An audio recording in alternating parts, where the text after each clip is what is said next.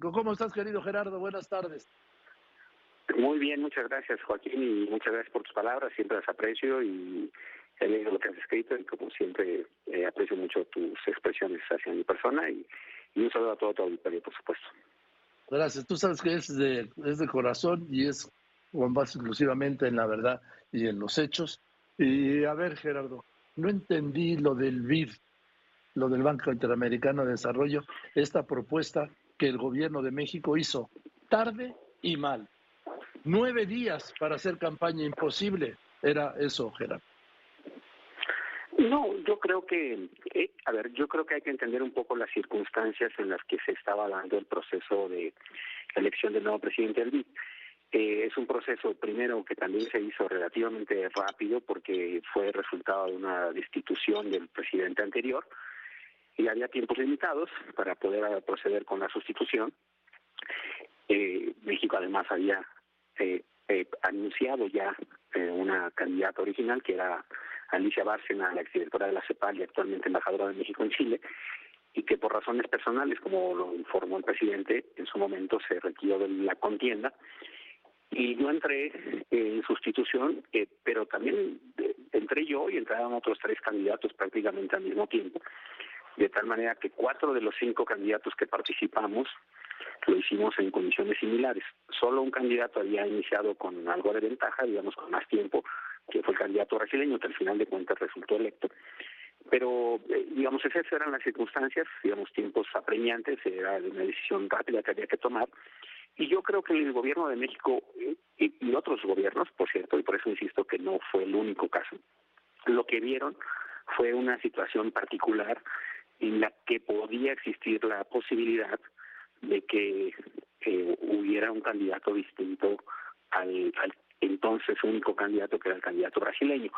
Porque si lo recuerdas, eh, lo que había ocurrido días antes era el proceso de elección del presidente en Brasil, donde había eh, resultó electo eh, Lula y el candidato originalmente propuesto por el gobierno brasileño había sido un candidato propuesto por el presidente aún en funciones, Bolsonaro. Y existía la duda de si el Lula iba a apoyar al candidato propuesto por el gobierno previo y en caso de que no fuera así, pues tenía que haber otros candidatos que fueran eh, alternativas, digamos, para para que la región en su conjunto no perdiera la posibilidad de tener un, presidente eh, latinoamericano o del Caribe nuevamente, porque recordemos que el presidente destituido había sido un presidente norteamericano que había roto con una regla no escrita de la institución de que el presidente del pues debería ser en general latinoamericano eh, y eso se rompió con el caso anterior y ahora existía la oportunidad de recuperar para la América Latina y el Caribe que fuera un presidente de la región. Y ante esa situación particular que ocurrió en el caso de la elección presidencial en Brasil, se abría esa ventana de oportunidad que pues estaba ahí, pudo haber ocurrido, no ocurrió. El presidente electo brasileño optó por un por un silencio, digamos, que no representó una descalificación del candidato brasileño y que representó una aprobación tácita de su candidatura y eso fue un poco lo que al final pues marcó la diferencia, ¿no? Eh, pero yo creo que no era una lectura errada eh, ni era era precipitada porque los tiempos así eran, pero pienso que no se se dio una buena oportunidad y pienso que para México hubiera sido interesante que pues un mexicano ocupara por segunda ocasión la presidencia del BID. Éramos un país que ya, había tenido un, presidente, Ortiz Mena, que duró 17 años, y también hay que señalar que eso también fue un factor, porque hay dos países latinoamericanos grandes, de los accionistas más importantes del BID, que son Argentina y Brasil, que, que no han tenido en los más de 60 años de historia del banco un presidente de su, de su país.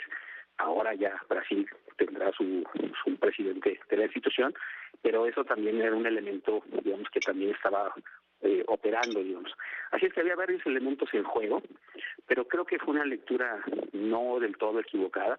Cuando a mí se me planteó, yo entendí las circunstancias difíciles que las que tenía que participar, pero también entendí que, existía una oportunidad interesante de, de, de si se daba esta circunstancia de una eh, rechazo del presidente electo brasileño al candidato de su país, que se buscara la alternativa entre los candidatos existentes y ahí pues México podía plantear un candidato, que en este caso el candidato sustituto fui yo, y, ah, y podía haber sido electo bien yo o bien el chileno o, alguien de otro país que se hubiera registrado ante esta circunstancia tan peculiar en la que estaba la, la región latinoamericana. ¿no?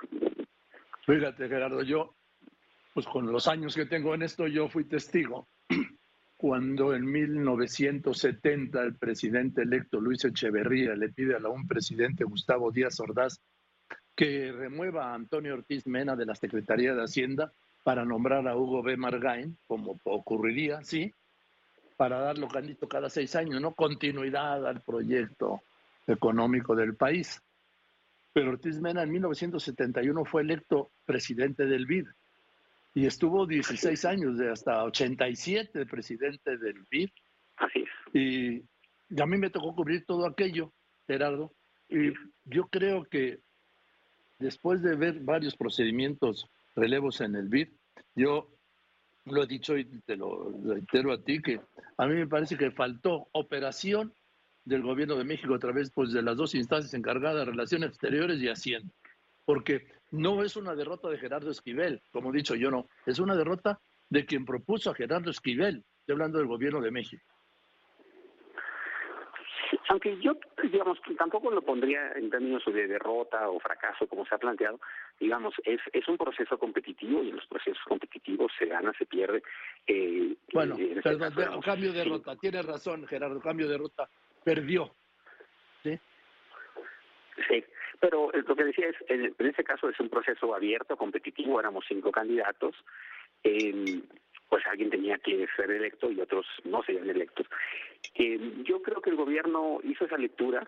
Eh, creo que las circunstancias, eh, curiosamente, digamos, hay que entender también otra dimensión de la institución que quizá no todo el mundo tenga presente. Es una institución, eh digamos, de, de, todo el continente americano, eh, donde también participan eh, países europeos y japoneses y asiáticos, eh, que son parte de los que contribuyen para el financiamiento, pero donde el, el, tema importante es que la distribución del peso para las decisiones es muy asimétrico. Eh, el principal accionista es, como se sabe, Estados Unidos con 30% de la votación. Luego sigue Brasil y Argentina con 11% cada uno. Y luego en cuarto lugar México, 7%. Entonces, eh, y luego se, ya se dispersa el resto de la votación de porcentajes más pequeños entre el resto de los países de América Latina, el Caribe y países europeos y asiáticos. Eh, pero como decía, eso implica que la decisión pues pasa por unos cuantos actores con mucho peso. Eh, en este caso estamos diciendo que había un candidato de un país de los más grandes accionistas que es Brasil, apoyado por el principal accionista que era Estados Unidos, que es Estados Unidos, que en su conjunto tenían más de 40% de votos.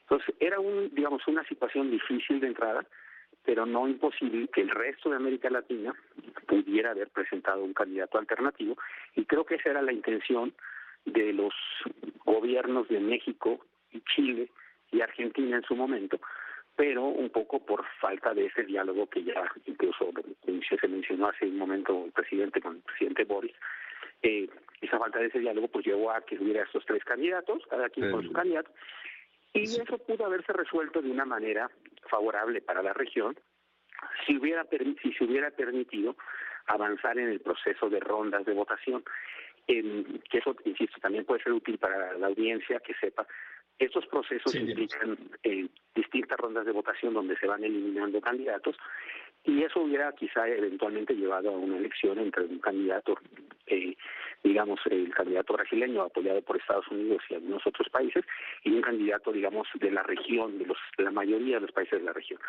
Pero cuando ocurre momentos previos a la elección, eh, el, el el, la renuncia o la baja de parte del gobierno argentino de su candidata y eso implica que se suman al apoyo al candidato brasileño, esos tres países en su conjunto, Joaquín, eh, pues representan más de la mitad de los votos del PIC. Y eso implicaba pues que prácticamente iba a ser imposible ya hacer una modificación en la ruta y eso pues pues motivó realineamientos, motivó que países que habían prometido su apoyo a México que y eso es un poco por cierto lo que genera pues también la molestia e incomodidad eh, supongo del gobierno mexicano y en particular del presidente porque esa situación pues sí trastocó una operación que digamos que pudo haber tenido pues una una especie digamos de, de mayor eh, cohesión eh, política entre algunos países de la región, impulsando una visión distinta de lo que debe ser el banco, y creo que eso fue lo que no se logró materializar. Y ahí sí, pues es un tema donde intervienen pues otros factores, otras decisiones, para países o gobiernos que actuaron en función de sus intereses propios y que en el proceso pues lastimaron, creo yo, lo que pudo haber sido una una postura más integral, más eh, cohesionada de parte de algunos países de la región, que no ocurrió porque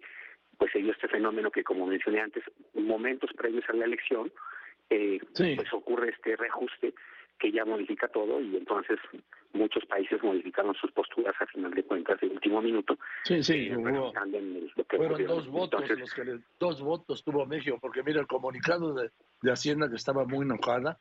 Yo nunca he visto un comunicado así de la Secretaría de Hacienda. Dice, lamentamos que las elecciones del BID continúen la política de más de lo mismo. Se eligió la propuesta del gobierno de Brasil apoyado por el de Estados Unidos. Agradecemos el apoyo que recibió nuestro candidato Gerardo Esquivel por dos países de Latinoamérica. Muchas gracias. Yo nunca entendí esto, pero sí entendí que están muy enojados en el gobierno. Luego el presidente ah, diría que sí se había apoyado la relación con Alberto Fernández y ayer dijo que cuando estaba con Boris que pues también Chile votó, eh, tampoco le dio el voto a López Obrador. Bueno, Chile tenía su propio candidato y era lógico que iban a votar por su candidato. Pero eso es lo que yo digo, que, eh, digamos, si hubiéramos procedido como el reglamento establece, que era con las rondas, pues se hubiera ido decantando cada, cada ver cada quien qué apoyos tenía y eventualmente pues iban a ir saliendo los que tuvieran menos votos y, hubiéramos llegado a una a una elección final entre los dos candidatos de mayores apoyos. Pero como eso ya no ocurrió, porque, insisto, antes de la elección se, el, el, ministro argentino informó de su decisión de bajar a su candidata y sumarse a la candidatura del brasileño, pues eso hizo, como te decía, que países que habían pues comprometido o manifestado eh, verbalmente su apoyo a, ciertos países, incluyendo a México, pues ya no lo hicieran eh, manifiesto porque ya sabían que no tenía mucho sentido, considerando que los tres países más grandes de la región del, del, como accionistas que sumaban entre en su conjunto 52% de los votos ya estaban todos alineados en torno a una candidatura de tal manera que hubiera sido ya pues prácticamente imposible cambiar el resultado. Entonces pues ya es lógico que los países eh, pues deciden ya más bien reacomodarse realinearse en torno a una una candidatura como la que quedó eh, electa dos países, en efecto, adicionales a México, que mantuvieron su voto por la candidatura de México, que digamos son los que se mantuvieron firmes en su postura y en su ofrecimiento de ¿Sabes quiénes son? ¿Qué países Otros fueron? que lo habían hecho cambiaron su opinión. ¿Sabes qué países fueron estos dos? No se puede saber exactamente ah. porque son, eh, a diferencia, digamos, son votos, digamos, el voto es secreto y en particular hay seis países que, que tienen exactamente el mismo peso que su que, la, la, suma de los votos de dos de esos seis es exactamente la misma. Y entonces no podemos estar seguros no eh, ah, sabemos más o menos cuáles pueden ser pero no, nunca sabes con certeza porque el voto es secreto. Oye a ver Gerardo qué vas a hacer porque termina tu gestión como subgobernador del Banco de México el 31 de diciembre. Este. Yo supongo que vas a seguir como gobernador del Banco de México. El presidente te va a proponer otra vez, ¿o tú qué sabes? Mira, yo eh, no sé aún nada. Como sabes, el, presidente no ha eh, enviado ninguna información al respecto de manera oficial. Eh, yo estoy a la espera de la decisión. En, en caso de que el presidente decida ratificarme, pues yo he manifestado mi disposición a seguir aquí en el banco. Si el presidente toma una decisión en sentido contrario, pues yo también lo he dicho así, me reincorporaría a la vida académica y a mi participación en los medios, en la opinión pública, que es lo que hacía antes también de, participar en el banco. Y, eh, y eso pues se resolverá, supongo, en los próximos días. pero es, como te dije antes, una prerrogativa del presidente tomar esa decisión, ¿no? Es, ese su, es, su derecho y, y luego pues también interviene en el proceso del Senado, que es quien, quien, quien ratifica finalmente o no, según la decisión que ellos también, también consideren como. Oye, Gerardo, el presidente habló de que te mandaría otra posición o alguna posición en el extranjero. Yo no te veo yéndote a ninguna posición en el extranjero en este momento. ¿Tú sí? ¿Te ves? No, no, no. Yo, yo como te decía antes, yo lo que quisiera en todo caso, si, si, si se decide eh, hacer proponer a otra persona aquí para el banco, yo me reincorporaría a mis actividades académicas eh, que, he desempeñado toda mi vida y, a mi participación, como decía antes, en, medios de opinión, en fin, eh, en el debate de las ideas, que es lo que yo me he dedicado también toda mi vida. Eh, yo eso, eso sí me vería, no, no, no me veo en otro lado. Eh, tengo también ofertas de extranjero, en todo caso, de universidades o think tanks, pero no, no necesariamente en algo vinculado a la administración pública. ¿no? Eh, yo, o sea, no te ves con un cargo de gobierno. no, estoy esperando nada más en todo caso si se propone o no la ratificación. Si no ocurre esta ratificación, pues me regreso a la vida académica y, la opinión pública. Así es. Pues te recuperaremos, Gerardo. Pero yo te aprecio mucho que me hayas contestado y te reitero el respeto y la admiración que te tengo. Y te le pido que le mandes un saludo eh, cariñoso, respetuoso a tu esposa. Y pues yo confío en que el presidente diga, Gerardo Esquivel es otra vez propuesto para otro mandato como subgobernador del Banco de México. Y te mando un abrazo. Pues ya veremos, Joaquín, muchas gracias y, gracias por eh, eh, saludos y lo recibimos aquí en casa. Gracias. Hasta luego. Que estés muy bien.